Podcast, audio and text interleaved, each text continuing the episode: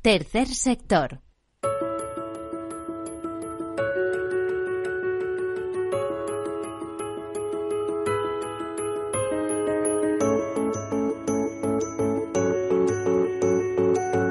Tercer Sector, un espacio para la economía social, un programa dirigido por Miguel Benito. Buenas, bienvenidos, bienvenidos y feliz año, hay que decirles. Hoy estrenamos año y todavía estamos un poco, bueno, eh, olvidándonos de lo pasado y preparándonos para encarar el futuro. ¿eh? Hoy es un día un poco especial, como pueden entender. Eh, comenzamos el año, muchas expectativas por delante, tenemos que rellenar muchas páginas de ese libro de cada uno, que es la vida. Y ahí estamos. Bueno, ya saben que este es el programa de las asociaciones, de las fundaciones, de las ONGs, pero no solo, como tercer sector, también de las cooperativas, de las mutuas, de las mutualidades, de otras formas de asociación laboral. Es el tercer sector, por definirlo de alguna manera, es un sector que no es público, que es privado, eh, formado por empresas, pero que eh, no tiene beneficios, o mejor dicho, los tiene. ¿eh? Tiene eh, retorno emocional, por supuesto, y también beneficios, pero son beneficios que se reinvierten en el fin fundacional para que fue constituida esa entidad. Y además son entidades que están vinculadas a la acción social, a la cooperación internacional, a la defensa del medio ambiente, a la lucha contra el hambre, a la educación, etcétera. Es decir, son de interés general. Pues imagínense, por ejemplo, pues un colectivo de padres afectados por niños con una enfermedad que en un momento determinado decide constituir una fundación y esa fundación realiza eh, acciones para obtener dinero y que ese dinero vaya a determinadas líneas de investigación. Bueno, pues eso sería tercer sector o ponerse de acuerdo una serie de personas que necesitan contar con un seguro, vamos a decir en este caso, y constituyen una mutua o una mutualidad, pues es otra forma también de tercer sector. Bien, es verdad que existe dentro de tercer sector lo que denomina tercer sector social, eh, con su plataforma de tercer sector, etcétera, y con sus leyes específicas. Pero eh, todo es tercer sector, un sector importante, un sector que engloba más o menos el 10% de nuestra economía, formado en este tercer sector eh, por más de 40.000 empresas y, eh, articulado a través eh, de una confederación empresarial de la economía social. Bueno, pues comentarles que eh, en estos días, en estos días, en estas fiestas navideñas, pues se están dando muchas noticias. Es el momento de la solidaridad, que por cierto el tercer sector también es de alguna manera solidaridad mercantilmente organizada. Es decir, es una fórmula, digamos, que traigo traída del seguro, pero es que es lógico que sea así. Está mercantilmente organizada para ser eficaces, ¿no? Les comento algunas notas de actualidad y enseguida entramos con el tema que hoy nos ocupa, o los temas, porque les traigo a colación al menos un par de ellos. Comenzamos. El CERMI pide a los grupos que centren la, reforma de la Constitución del artículo 49, es decir, el Comité Español de Representantes de Personas con Discapacidad, CERMI, ha reclamado a los grupos políticos con representación parlamentaria que ciñan el proceso de reforma constitucional en curso eh, exclusivamente al artículo 49 referido a las personas con discapacidad y según Luis Cayo Pérez Bueno, presidente de CERMI, pues meterse en otras cuestiones sería oportunismo, dice literalmente. Es una advertencia que se produce después de que se hayan hecho públicas las enmiendas que los partidos en el Congreso han presentado para esta reforma. En el caso del PNV tiene que ver con incluir en la Carta Magna el derecho a la autodeterminación o limitar la inviolabilidad del rey, eh, suprimir el, el artículo 155 o quitar a las Fuerzas Armadas su función de mantener la integridad del territorio nacional. Desde 2017, CERMI lleva impulsando un cambio en la Constitución para retirar del texto constitucional una expresión hiriente como es la de disminuido y sustituirla por la de persona con discapacidad, así como reformular el artículo en clave de nuevo paradigma de derechos humanos de entender esta realidad exigido para la Convención Internacional sobre los Derechos de las Personas con Discapacidad. Bueno, eh, eh, hablando también de este tema, hemos conocido el tercer informe de Fundación ADECO, tercer informe sobre discapacidad y expectativas para el año nuevo. Nos dice este informe que la contratación de personas con discapacidad ya supera en un 5%, en un 5% a lo de los tiempos de prepandemia y que el empleo es la principal prioridad de cara a este año para el 91% de las personas con discapacidad. Eh, una vez superados los peores momentos de la crisis derivada de la pandemia, las contrataciones de personas con discapacidad vuelven a remontar y con ellas lo hacen también las aspiraciones de cara a este 2023. Si en 2021 el 65% de los desempleados no confiaba en el mercado laboral, la cifra de aquellos preocupados por quedarse atrás o por tener dificultades para encontrar empleo ha bajado en 2022 hasta el 47,8%, es decir, la mitad de los entrevistados en la goleada anterior. La tendencia de recuperación en el número de contrataciones del año pasado eh, se consolida eh, con un eh, aumento del 10% en 2022. Si echamos la vista más atrás y comparamos esas cifras con las de hace una década, eh, una década observamos que el número se duplica. Entre enero y noviembre de 2012 se firmaron 56.800 contratos, mientras que en el mismo periodo eh, del año 2022, del año pasado, se generaron 115.000 empleos. El empleo se sitúa año tras año como la principal reivindicación de las personas con discapacidad. Y no es de extrañar, ya que es el elemento clave para lograr la plena inclusión que perseguimos, propósito principal de la Fundación ADECO, además de la independencia económica, tener un trabajo que le brinda otros grandes beneficios como las relaciones sociales, el reconocimiento y la capacidad de superación y de refuerzo de su autoestima. Bueno, pues hasta aquí algunos, eh, algunas líneas de ese informe que es mucho más amplio y que imagino podrán acceder a través de la web de Fundación ADECO. También hemos conocido algunas eh, iniciativas de Cruz Roja en torno a todo el problema que se está suscitado con la guerra de Ucrania. Así, el pasado 20 de diciembre hacían eh, el recuento de las acciones que están llevando a cabo. Por ejemplo, Cruz Roja ha iniciado la preparación para el envío de 18 vehículos de logística, atención sociosanitaria, rescate y telecomunicaciones a las sociedades eh, nacionales de Cruz Roja en Ucrania, Hungría y Polonia, que servirán para mejorar la atención de las personas por la crisis derivada del conflicto armado en Ucrania hasta el momento se han sido enviados dos vehículos a Hungría, dos más a Polonia y tres a Ucrania. Se trata de una medida de ayuda que se suma a otras contribuciones que también han puesto en marcha desde España, como la contribución a la compra de 111 generadores eléctricos distribuidos para la llegada del invierno en las regiones de Kio, Luiz y Lusan que permitirán eh, que 4.450 personas puedan tener puntos de calefacción temporales, así como 23 centros de salud y centros sociales y algunos servicios de emergencia.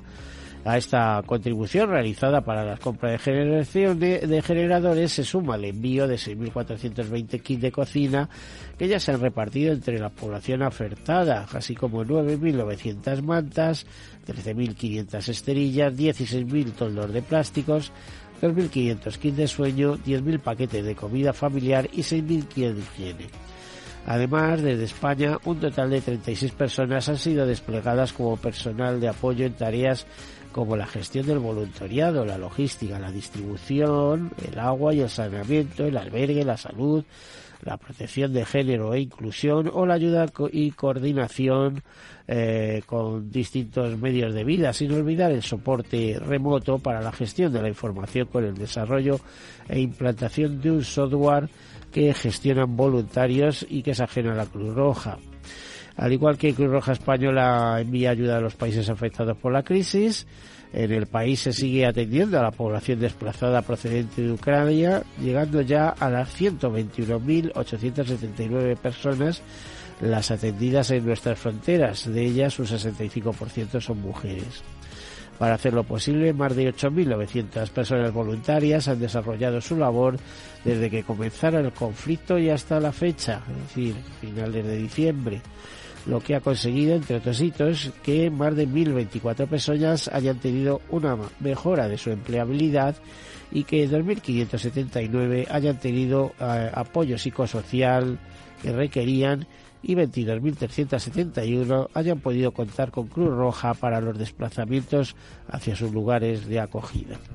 Bueno, pues hasta aquí ese despliegue de Cruz Roja en relación a la guerra de Ucrania. Continuamos con otras notas, como por ejemplo la, la, de Santa María la Real, de la Fundación Santa María la Real, que en coordinación con el Ministerio de Derechos Sociales y la Agenda 2030 eh, refuerza la coordinación entre servicios públicos de empleo y servicios sociales como clave para mejorar la intervención en personas en desempleo de larga duración. El desempleo de larga duración supone casi el 47,4% del total del desempleo. Un 72% de la población en desempleo de larga duración encuestada se encuentra en riesgo de pobreza y casi un 50% no recibe ningún tipo de prestación económica ante las necesidades económicas, sociales, formativas o laborales surgidas, se demanda ayuda y orientación a diferentes organismos, servicios y entidades. El reto está en mejorar la coordinación entre los mismos para ofrecer una respuesta coordinada integral. La investigación ha identificado alguna, algo así como una veintena de buenas prácticas y medidas de intervención social con los colectivos más afectados por el desempleo de larga duración, que serán transferidas a los servicios públicos y otras entidades. Para el desarrollo del proyecto Observatorio de LD de Fundación Santa María, la Real cuenta con la financiación del Ministerio de Derechos Sociales y Agenda 2030 en el marco de la subvención IRPF 2022.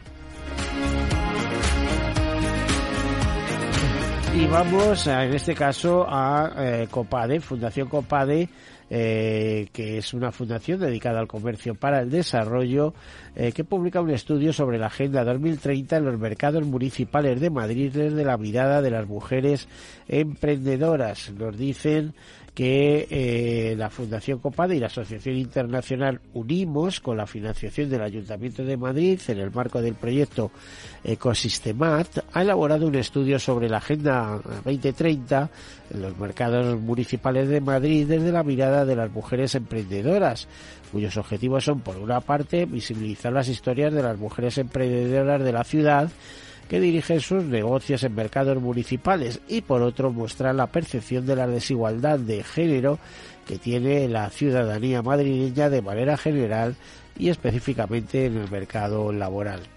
Bueno, pues después de una investigación realizada en diversos mercados, eh, se habla o se evidencia eh, en el informe que los sectores en los que ese emprendimiento femenino está más presente son la alimentación con un 45%, eh, lo, lo, que eh, muestra este estudio, este informe, como en los mercados municipales incluidos eh, persiste a día de hoy el concepto tradicional de mercado de abastos. Las principales causas que llevan a una mujer a emprender su propio negocio son el continuar con un negocio familiar, con una trayectoria anterior, así como la realización personal, eh, buscar una salida frente al desempleo, ser sus propias jefas o ser la posibilidad de mejorar sus estándares salariales.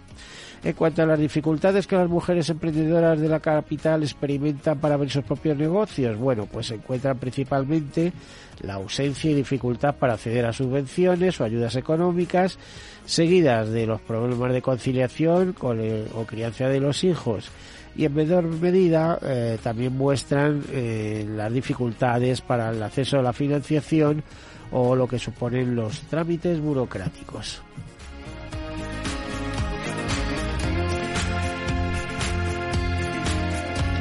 Bueno, y otro gran tema, aunque solo lo vamos a retocar, quizá más adelante podamos dedicar un programa con nuestros expertos, nos referimos al COP15, a la decimoquinta conferencia de Naciones Unidas sobre biodiversidad que ha terminado ahora en diciembre, el lunes 19 de diciembre, sobre eh, conferencia de las Naciones Unidas eh, de Medio Ambiente que se ha celebrado en Montreal, Canadá. Los objetivos generales han conseguido abarcar cuestiones acuciantes en relación con la naturaleza y la pérdida de biodiversidad. Fue alentador ver que el texto final tenía mucho menos ambigüedad que lo que se había debatido el año pasado en grupos de trabajo. Los objetivos son cuantitativos y mesurables, incorporan el enfoque de todo el gobierno y de toda la sociedad y se centran en hacer que la financiación influya en favor de la naturaleza. Bueno, aún así también han sido criticados. Por ejemplo, Survival,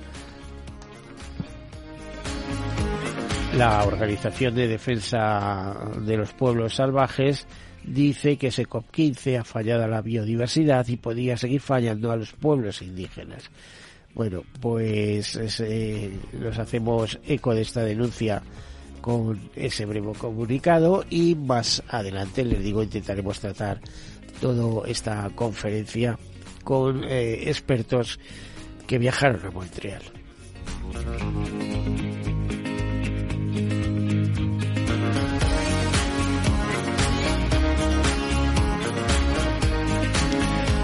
Bueno, ya está aquí las notas de actualidad. Eh, ahora también con alguna nota de actualidad en este caso, pero en este caso más tipo entrevista en este primer día de, de año. Y es que, eh, bueno, mm, tenemos que irnos preparando ya para cerrar este capítulo de fiestas.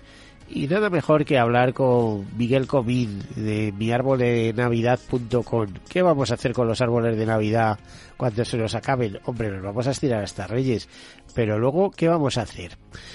Eh, a ver, Miguel, buenos días, bienvenido. ¿Qué vamos a hacer con los árboles de Navidad?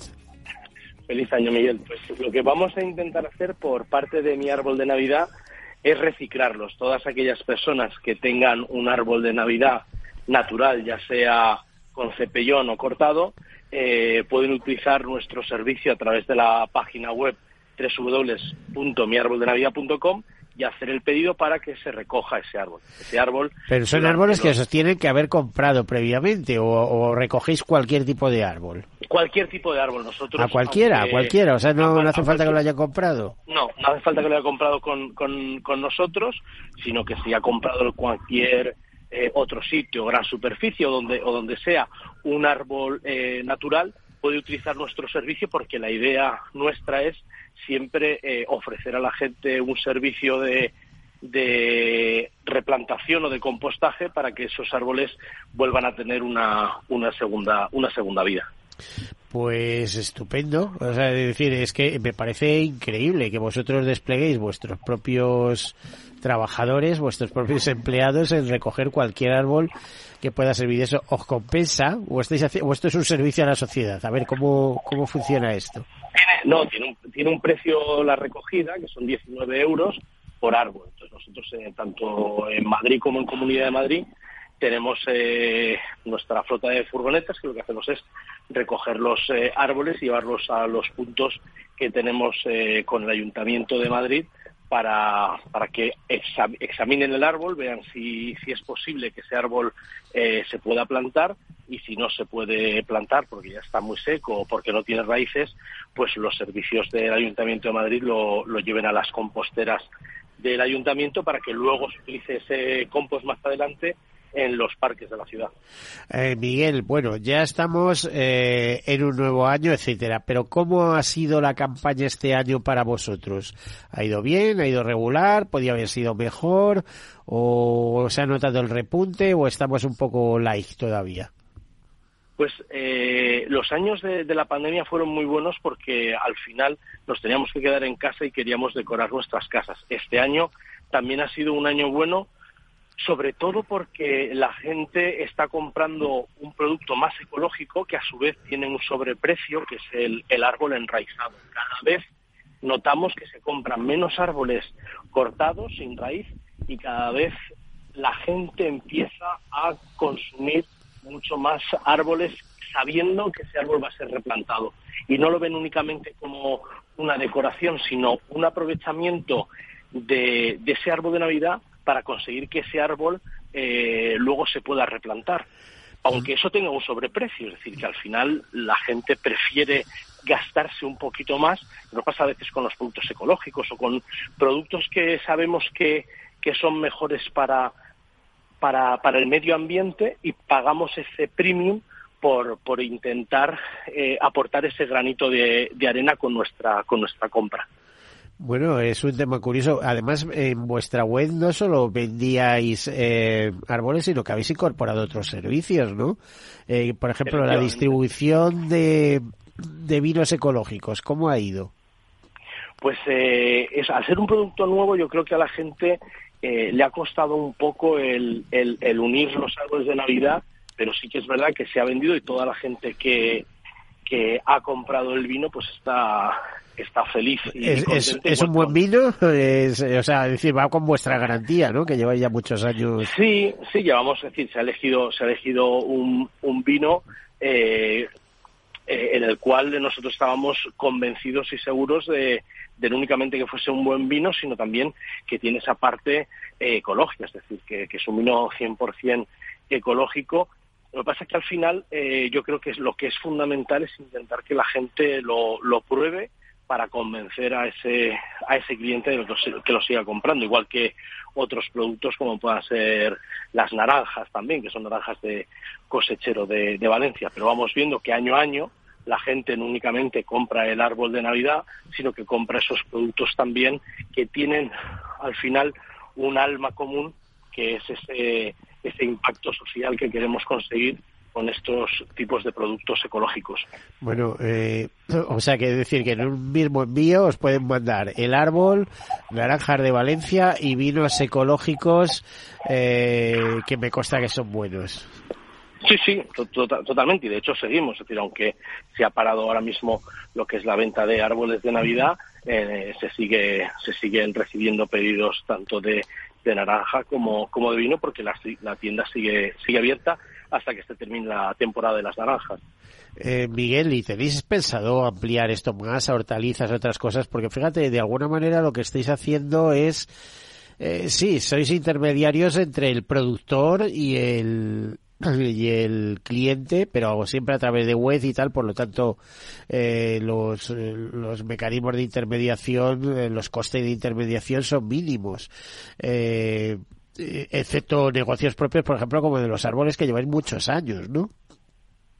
Exactamente, lo que nosotros queremos hacer al final es acortar esa cadena que hay de distribución entre lo que es el productor y lo que es el, el cliente final, dando un producto de una calidad muy, muy alta y también con un servicio muy personalizado donde es puerta es puerta a puerta.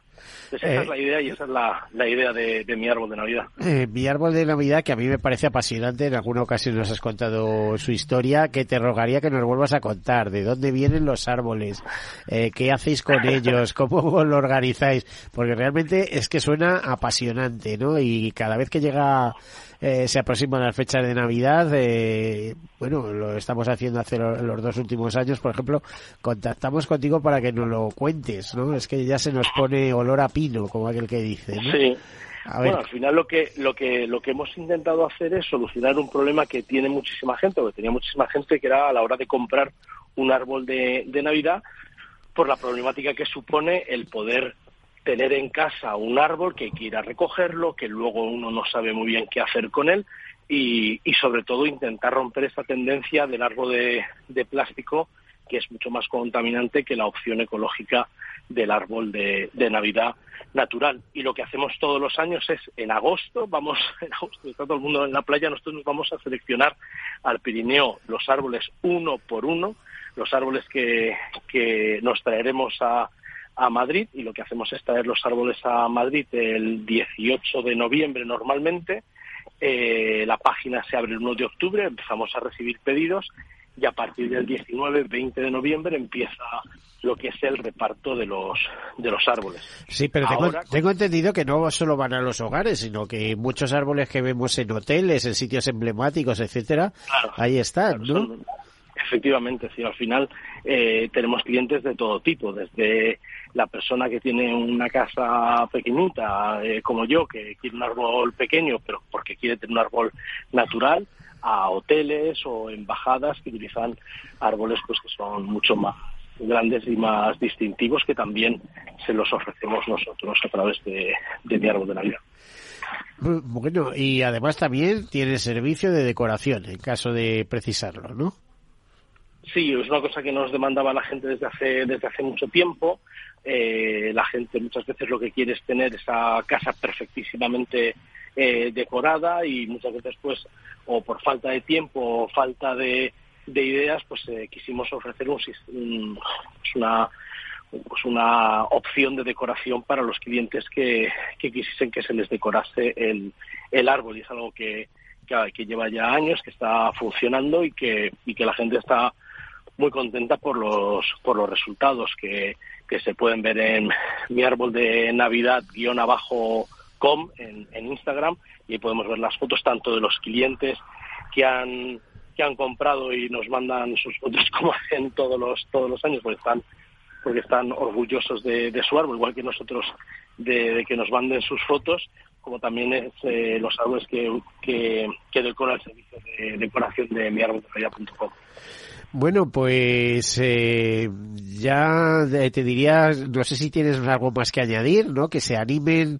eh, que no tienen el cubo de la basura, el árbol, ¿no? Sino que, que os llamen, que llamen para, para poder hacer un reciclaje adecuado, ¿no?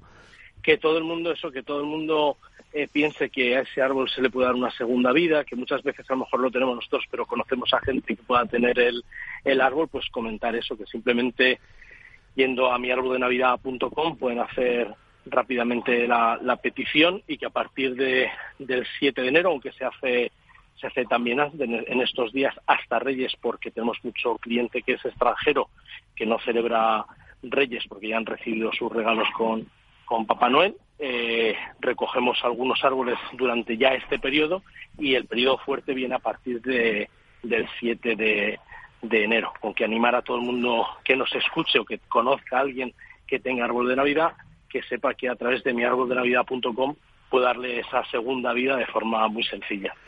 Bueno, y en el día de hoy que disfruten, que disfruten con esto. Pues muchas gracias Miguel Comín, eh, consejero delegado de miarboldenavidad.com. Y casi, casi te diría que hasta el año que viene, ¿no? Sí, bueno, a ver si nos vemos antes. Bueno, iba a decir el año que viene, eh, hacia la temporada que viene, o sea, para entendernos, ¿eh? Porque, como decía Rabindranath de, Tagore, después de cada invierno llega una nueva primavera, pero luego indefectiblemente también llegan unas navidades, ¿no? hay que intentar verse antes también, Miguel. Hay que, que siempre, siempre nos pasa lo mismo. Siempre y muchas veces cuando felicito las navidades me pasa eso. A ver si nos vemos este año. Este año no, hay que verse cuanto antes porque porque luego pasa otro año. sí, no, y, y, hoy estamos y mañana no sabemos. Bueno, pues muchas gracias, Miguel. ¿eh? Gracias, Miguel. Un abrazo muy fuerte. Otro gracias a vosotros. Hasta luego. Bueno, pues vamos a hacer una breve pausa y después continuamos. Hasta ahora.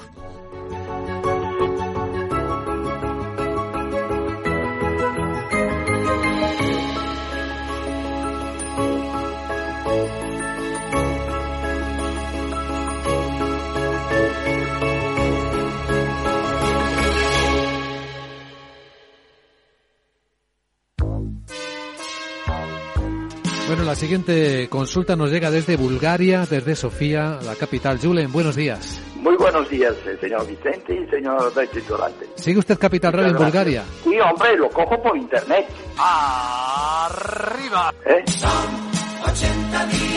Capital Radio traspasa fronteras. Capital Radio sí es lo mejor, ¿eh?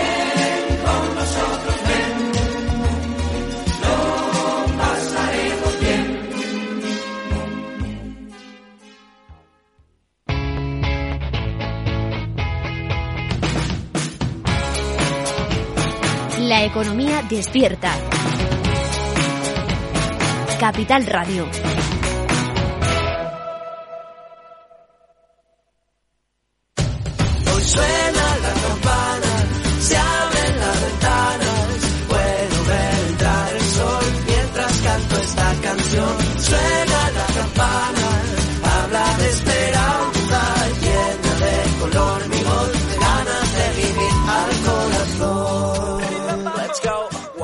Two, three, four. No es una locura soñar que se cura, si hoy sé, hoy sé que es verdad. Tómame la mano, he visto el camino, no estás solo y nunca lo estarás. Somos muchos, cada vez somos más, juntos venceremos y te tocará cantar. Hoy suena la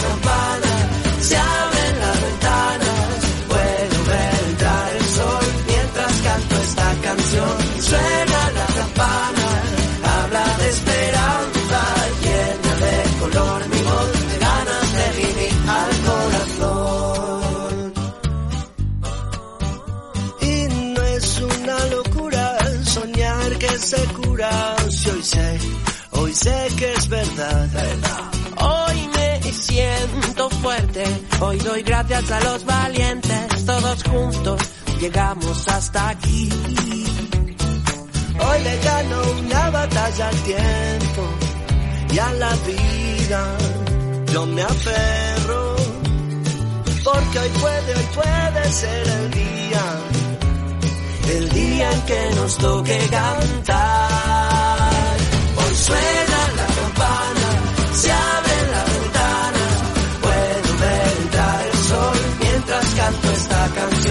Suena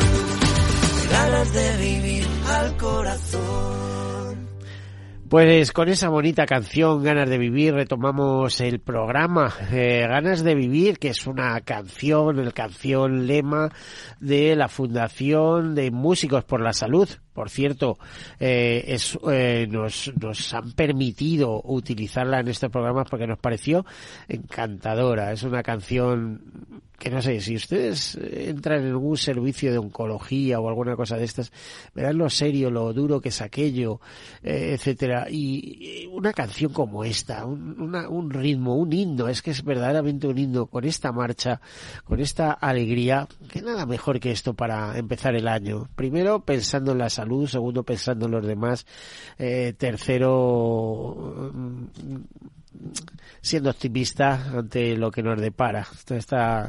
Lo mejor está siempre por llegar, como dicen algunos.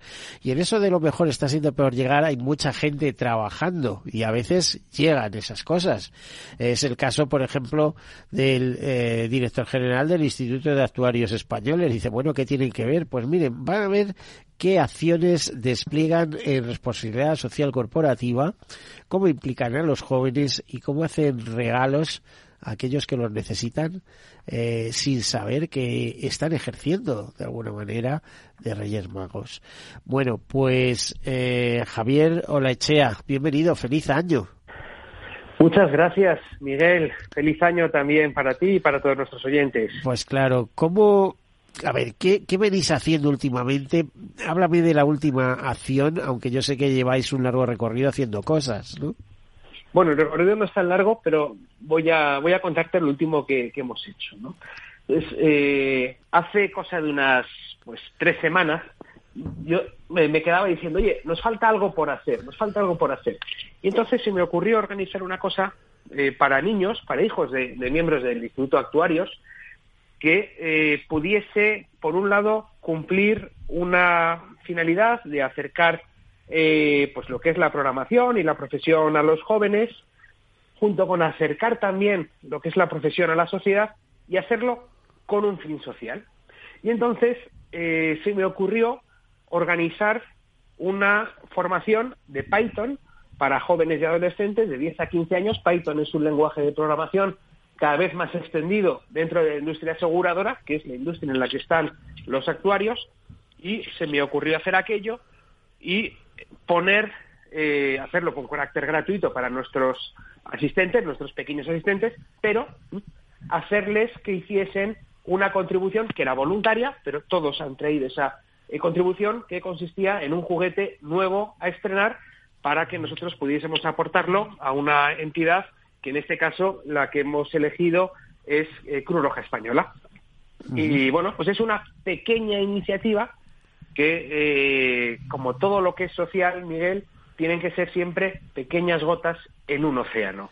Es decir, uno siempre tiene que decir, ¿qué puedo hacer yo? Uno no va a resolver él solo todos los problemas que hay en el mundo, pero entre muchos podemos resolver muchísimos problemas. Lo tienes muy claro, además eres actuario, ya sabes cuál es la, la teoría eh, del, del, cálculo, ¿no? Que pequeñas cantidades pueden llegar a convertirse en grandes cúmulos y si eso lo traducimos en solidaridad, fíjate, ¿eh? Lo que se puede mover, se mueven montañas. Correcto, y esto además es una forma también de mutualización, ¿no? Pues gente que quiere ayudar, pues nos mutualizamos y lo vamos canalizando, ¿no? Para aquellos que lo van que lo van necesitando, que es al final ese es el espíritu del seguro. Javier, tienes eh, seguro que los niños tienen ya más idea que los que somos un poco más mayores. ¿Cómo acogieron eso de ponerse a programar, etcétera, etcétera? Pues lo primero es que cuando eh, yo planteo a Junta de Gobierno esto, es un poco como diciendo, Joder, ¿nos vamos a meter con niños? dije, oye, ¿por qué no? Vamos a arriesgarnos, vamos a lanzarnos a esto, ¿no? Son el futuro, pero es que son el presente también. Son el presente y el futuro. Si siempre hacemos lo mismo, nunca cambiaremos las cosas. Pues una forma era decir, oye, vamos a, sembrar un poquito una semilla de temas de programación. Bueno, pues la sorpresa que nos hemos llevado, lo que nos decían luego después los padres cuando volvían a casa con, con los niños, les mandaban mensajes o por WhatsApp o por LinkedIn, decían, oye, vienen emocionados. La verdad es que les gustó muchísimo y sobre todo nos sorprendieron el nivel que tenían, eran chavales de 10 a 15 años, el nivel que tenían nos sorprendió y, oye, están poniendo en evidencia a los padres, ¿eh? o sea que tendrán que hacer los padres algo para eh, mejorar sus competencias en, eh, en, lenguajes de, programación. Python es un lenguaje que es fácil y que es bastante intuitivo y bueno, pues creemos que era bueno también hacer este tipo de, de cosas con, con programación porque al final eh, ayuda a crear y a fortalecer habilidades como el pensamiento lógico, las ideas abstractas y todo eso facilita también pues el aprendizaje de otras materias como son las matemáticas o, el inglés incluso. ¿Tenéis previsto ampliar eh, la iniciativa? Pues tendremos que hacerlo. Visto el éxito, la verdad. Eh, Fíjate que puedes ir por sectores eh, impermeabilizando y dices, bueno, lo hemos hecho para hijos de actuarios, pero ahora vamos a ir al sector asegurador, pero luego vamos a ir eh, no a los asegurados, sino a otro tipo de sectores y aquello se puede montar una pues, ¿eh? la solidaridad eh, por capas, digamos, o sea, puede puede ser como como las oleadas, eh, las olas marinas, ¿no? bueno, de hecho, yo tengo un pequeño todo tengo un pequeño grupo de WhatsApp con eh, gente que está en, la, en el equipo de la revista Actuarios que, hacemos, que acabamos de, lanzar, que es precisamente además sobre los 80 años del Instituto de Actuarios. Está disponible, si nuestros oyentes, nuestra audiencia quiere escuche, quiere verlo, en actuarios.org. Ahí está, eh, buscando en publicaciones, ahí está el último número de la revista Actuarios. Entonces tengo un pequeño grupo de WhatsApp con gente que está en ese equipo y uno de ellos es el presidente del, Chief Data Officer Club eh, Spain, ¿no? de, Rafael Fernández Campos, y le contaba esto y me decía, oye, ¿por qué no vemos si podemos colaborar? Bueno, pues, eh, pues vamos a pensar cómo podemos ayudar en esto. Esto ha sido también, te digo, una cosa un poco especial, primer año, pero yo creo que, sí que tenemos que, que, seguir haciendo estas cosas que tenga, que cumpla esos, esas finalidades, ¿no? Por un lado, eh, mejorar el futuro de nuestros hijos, acercar también el instituto a la profesión y tener siempre ese fin social que yo creo que es, que es interesante. Bueno, eh, muy bien. ¿Y tenéis, eh, a ver, trayectoria en otras iniciativas? Pues hemos hecho, a raíz de la pandemia, en el año 2020, 2020 uy, ya que lejos se nos queda todo, y afortunadamente es bueno olvidar todo lo que tuvimos, todo lo que pasamos, pues en el año 2020 empezamos y fue la primera vez. Yo te diría que superar, pero olvidar, bueno, ya se carga la memoria de ir eh, quitando los, los, los hechos peores eh, van desapareciendo la memoria, porque yo creo que sufrimos muchos todos y algunos personalmente. Eh, vamos, eh, a mí a principios de 2020 me tocó sufrir y yo creo que algunos conocí circunstancias, ¿no? Así que, por eso, olvidar, olvidar, pues no se olvida, pero se van superando, ¿no? Llegan pues igual, nuevos momentos que reemplazan a los malos, etcétera, y eso es lo que constituye una vida. Pues en el año 2020 empezamos con una campaña de recaudación de fondos para la investigación sobre, sobre el COVID. Eh, lo que hicimos fue decir que nosotros, el Instituto Actuario, se iba a poner un euro por cada euro que pusiesen los miembros del instituto. Y bueno, oye, son cifras pequeñas, pero también el instituto es pequeño, la profesión es, eh, no es una profesión muy grande y recaudamos más de 6.000 euros entre la aportación que hicieron los colegiados y la aportación que hicimos eh, desde el instituto, que destinamos al Instituto de Salud Carlos III para que se desarrollase investigación sobre el COVID. ¿Por qué lo hicimos directamente con el Instituto de Salud Carlos III? Pues porque al final, cuando se hacen proyectos solidarios, lo que hay que buscar es que la mayor eficiencia posible. Y al final, quien analiza los proyectos de los laboratorios y los grupos de investigación pues son ellos, ¿no? Yo no me puedo poner, no tengo esa capacidad de ponerme a ver qué es lo que están haciendo los diversos eh, grupos de investigación que hay en España. Pues bueno, pues vamos a dárselo al Instituto Salud Carlos III, que ellos son los que organizan eh, y fiscalizan eh, todas las ayudas que se hacen públicas para, para investigación y fue al final eso lo que, lo que hicimos. El año pasado hicimos una cosa más simbólica o anecdótica, que fue buscar productores locales de la isla de La Palma eh, agrícolas, fundamentalmente, e hicimos un pequeño, un pequeño pedido que fue todo un desafío en términos logísticos y en términos aduaneros. Era una cosa pequeña, más testimonial, pero había tanta oferta de, de repente, de entidades intentando ayudar, más que decías, ¿y aquí encojo? Y entonces, eh, pues eh, me puse por mi cuenta a buscar esos productores de, de la zona y cuanto más cercanos al volcán de La Palma, mejor, ¿no? Porque eran más, más afectados. Y, bueno, y, este año también, eh, a principios de año, con todo el tema de la, de la desastrosa y la tragedia guerra de Ucrania, pues decidimos también hacer una campaña, lanzar una campaña de recaudación de fondos conjunta con aldeas infantiles y, bueno, pues eh, poco a poco pues vamos haciendo haciendo cositas. Yo creo que al final el instituto pues tiene que por ese carácter también de una entidad no lucrativa que al final tenemos los colegios profesionales, pues ayudar también a la, a la sociedad, aparte de todo lo que ayudamos, ¿no? En cuanto a a las funciones que, la ley de colegios profesionales nos encomienda, pero también tenemos que, hacerlo un poco más allá, ¿no? Y eso es, forma parte al final de, la responsabilidad de, las entidades. Javier, ¿tuvisteis algo que ver en la campaña de UNESPA, que ya sabes que con el COVID pues donó además bastantes millones y demás? ¿Vosotros animasteis a que esto se, se hiciera, se impulsara? No, nosotros lo que hicimos fue algo parecido. Eh, como UNESPA al final es la patronal de las entidades aseguradoras, nosotros representamos al final una profesión que esa profesión está dentro de las entidades aseguradoras. Pues eh, nosotros estamos más vinculados con las personas físicas, ¿no? Entonces, eso fue lo que hicimos entre personas físicas que tenían ganas de apoyar, sus entidades estaban apoyando a través de un ESPA, pues nosotros lo que quisimos fue también que todo el mundo tuviese esa oportunidad de apoyar a nivel personal, ¿no? Y, me pareció una iniciativa magnífica la que hizo la que hizo UNESPA, la verdad, y, la nuestra, bueno, pues dentro de esa pequeña diferencia de, tamaño y de escala, pues eh, también eh, pues me siento orgulloso de haber sido la primera que hemos que hemos puesto que hemos puesto en marcha. Bueno, yo te conozco y no paras. Seguro que estás metido en más fregados, ¿no? Como bien, como buena aficionada a la música, como músico, porque eres músico de alguna manera. Tal, estarás metido en más cosas, ¿no?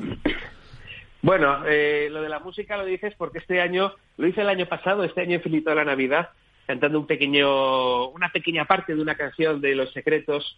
Eh, bueno, es, del coro Tajamar que cantaba una canción que es de María con los secretos. Y, ya sabes que esa, esa canción está muy vinculada a cirugía en turcana, ¿no? Eh, son grandes amigos de este programa. Efectivamente, los secretos apoyan cirugía en turcana. Santi Fernández, que es el batería de los secretos, pues suele, suele viajar también para allá. Y, los secretos, Álvaro Hijo, pues ha apoyado muchísimo eh, la, iniciativa de, cirugía en turcana. Y, bueno, pues eh, la verdad es que es una iniciativa también fantástica y, bueno, yo dentro de mi pequeña, que eso no, no tenía, era más tema lúdico, ¿no? De hacer una cosa distinta que mandar el típico WhatsApp de Feliz Navidad, tal. Eh, pues se me ocurrió, se me ocurrió hacer ese pequeño, pequeño vídeo de, pues de felicitación y de homenaje con mi hijo pequeño Jaime, que tiene cinco años y pico, y bueno, pues todo un reto para un aficionado, un simple aficionado como yo, hacer una cosa con un niño, con un niño tan pequeño y tan poco plazo de tiempo, porque fue todo en cuestión de nada, en 20 minutos, el momento de atención de mi hijo, no puedes pedirles tampoco mayor atención e hice esa, e hice esa parte. Pero bueno, luego a nivel personal, pues uno hace sus cosas, pero lo que uno hace, lo que hace la mano derecha, que no lo sepa tu mano izquierda, ¿no? Sí, eso, eso es muy empresarial, ese dicho. No, yo no, no, no, lo cojo como una parte empresarial, sino lo cojo como, como una cosa personal. Y si quieres que te cuente una cosa, el mejor regalo de Reyes que he hecho mucho, yo soy muy de Reyes Magos. El mejor regalo de Reyes que he hecho nunca fue a unos chavales eh, croatas que estaban en la parte croata de Bosnia, mm. que vinieron a Madrid y tenía un par de amigos que estuvieron trabajando en cooperación eh, en, aquella zona eh, según terminó la guerra, y entonces se trajeron unos chavales de, Croacia. Fueron a ver un partido del Real Madrid, el Real Madrid les invitó al, programa, al programa, al, al, estadio. Quiero recordar que fue un Madrid-Salamanca y Davor Zucker triunfó en ese partido. Entonces los chavales tenían ganas de conocer a Davor Zucker y empecé a moverme por todos los medios de comunicación y al final conseguí que Marca recibiese a los chicos y a Davor Zucker y les juntase. Fue un regalo, la verdad es que muy bonito. A, Miguel, el director de Marca, y Lourdes Rebollo, que era la redactora eh, que, bueno, pues que, la que en cuyas manos cayó aquel correo electrónico que empezaba en aquel entonces, estoy hablando, hablando del año 98 y la verdad es que aquello fue el regalo más bonito de Reyes que podía hacer nunca. Bueno, eh, sé que estás metido ahí, serías un buen gerente, además del Instituto de Actuarios, que se dedica ahí a sus tablas de mortalidad, a sus temas de supervivencia y demás, para una fundación, ¿eh? porque tu espíritu solidario eh, está archidemostrado. ¿no? Bueno, el propio instituto al final hace mucho por la, por la sociedad, ¿no? Porque cuando está el trabajo de... Pero es muy desconocido, que te oyes de la profesión de actuario y dices, bueno, y esto heavy metal, ¿no? Sí, pero el trabajo del actuario al final es asegurar el bienestar del que está al otro lado, es como el del seguro, ¿no?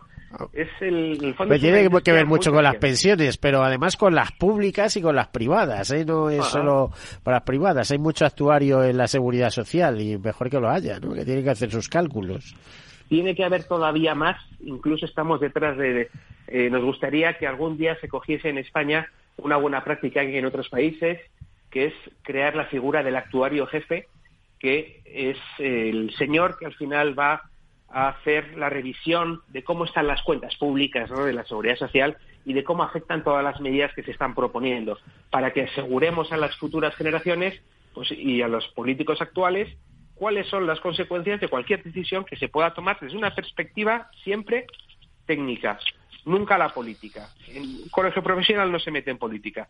Y nosotros lo que estamos buscando es que se haga con criterios técnicos ese tipo de cosas, porque eso es lo que ayudará a las futuras generaciones, a las actuales y a las futuras, esa solidaridad y equidad intergeneracional que tiene que haber siempre en un sistema de reparto como el que tenemos. Bueno, pues eh, nada, aquí te dejo. Lanza algún mensaje a tus compañeros y a la sociedad en general, porque estamos en un día muy especial. Comenzamos el año, vosotros habéis hecho los cálculos. he leído por ahí que hay buenas perspectivas para el seguro para este 2023. Eh, ojalá haya pocos siniestros y nos suban poco los recibos de las eh, de los seguros, las primas, aunque me temo que, que alguna repercusión van a tener, ¿no? Las primas no aumentan si no se venden seguros y si no suben las primas. Eh, ¿Cómo lo ves? Pues hombre, hay que pensar que también que el escenario de inflación pues va eh, tocando eh, a, la, a, la parte final de la cadena del seguro, ¿no? Que son la reparación de los siniestros y eso al final, bueno, pues eh, habrá que, ver cuál es el cuál es el impacto y pero obviamente el, si toda la cadena está eh, asumiendo un mayor un mayor coste pues hay que pensar que es lógico estudiar por lo menos cómo, cómo trasladar todo eso. Pero lo que hay que intentar sobre todo, Miguel, es ser optimistas de cara al futuro. No es fácil, pero hay que ser optimistas, hay que ser eh, alegres, hay que hacer las cosas siempre pensando en que eh, siempre hay un mañana que tiene que ser mejor y cómo podemos hacer que ese mañana vaya a ser mejor. ¿Mm? Para eso nosotros, pues los actuarios, lo que intentamos es, eh, pues desde ese rigor técnico, ese análisis, intentar ayudar a que las compañías pues puedan seguir mejorando el ajuste de sus provisiones, de sus primas y que las eh, al final ese amigo invisible que dice siempre Antonio Huertas, que a mí me encanta esa, esa, definición, pues eh, esté ahí por muchos años y siempre siendo cada vez más amigo, ¿no? Bueno, que sepas que yo soy de esa opinión. De hecho, siempre termino y terminaré ahora el programa, pues con esa frase de que lo mejor está siempre por llegar. ¿eh? Y, en fin, eh, quería darte las gracias, eh, Javier Olaechea, eh, por, bueno, te iba a decir, eh, el director gerente del Instituto de Actuarios y además de su fundación, ¿no? O de su centro de estudios, si, si no me equivoco, ¿no? Sí, bueno, fundación no tenemos, lo que tenemos es una, eh, una denominación de una escuela de práctica actuarial y financiera pues donde organizamos eh, lo que sería la formación complementaria para los para los actuarios, lo que es la, la CPD, el Continuous Professional Development, que es una buena práctica que hay en toda Europa y que poco a poco estamos consiguiendo que los actuarios españoles pues lo vayan lo vayan asimilando, porque ya te digo, es al final lo estamos haciendo, siempre al final estamos todo el día aprendiendo y es una de las eh, cosas que, le decimos a, los actuarios. Oye, hacéis cursos con nosotros, hacéis cursos fuera, hacéis webinars, hacéis autoformación. pues todo esto al final mejorará vuestro desempeño y si mejora el desempeño de ellos, mejora también en, en, las empresas, en la competitividad de sus empresas y eso al final repercutirá también en los propios consumidores y usuarios y asegurados de, las compañías. Pues ya saben, un sector en el que el lema este de la solidaridad mercantilmente organizada eh, tiene todo su sentido. Javier Olachea, muchísimas gracias por acompañarnos en este programa de Tercer Sector en este primer día del año. Eh, gracias. Muchísimas gracias a vosotros. Feliz año. A todos ustedes, pues nada, desearles una feliz semana, que les traigan también muchas cosas los Reyes. Les dejamos de nuevo con esa canción que es un auténtico loma, ganas de vivir, eh, que de la Fundación Música por la Salud. Es, es, es una canción que tiene cedida a la Fundación Músicos por la Salud y cuyo presidente en uno de estos programas nos autorizó a reproducirla. Eh. Queremos hacerles famosos a ellos, también a sus autores. Queremos que sea un lema, una alegría, una manera de empezar el año.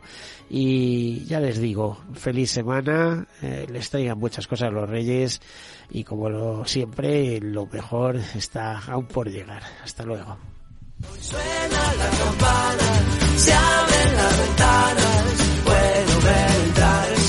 Mientras canto esta canción.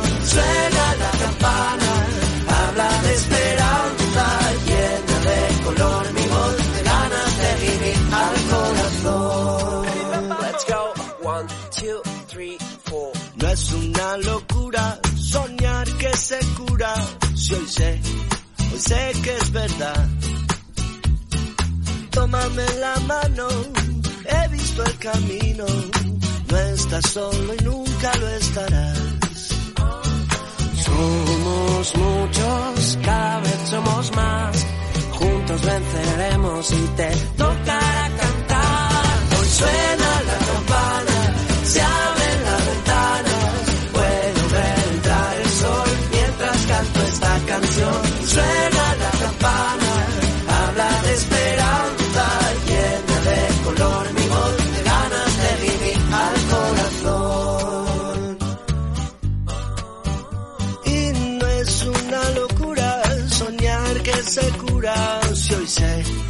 sé que es verdad. Hoy me siento fuerte, hoy doy gracias a los valientes, todos juntos llegamos hasta aquí Hoy le gano una batalla al tiempo y a la vida. Yo me aferro porque hoy puede, hoy puede ser el día, el día en que nos toque cantar. Hoy suena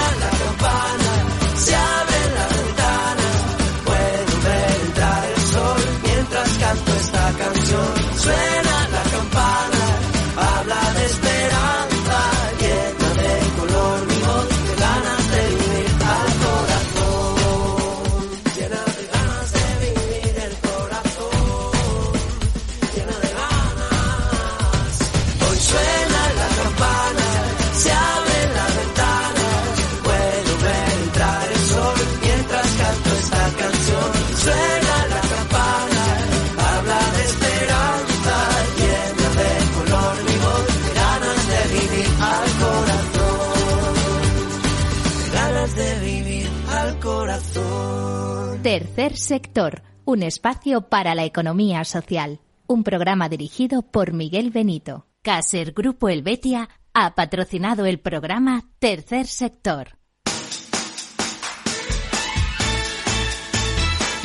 Capital Radio, Música y Mercados.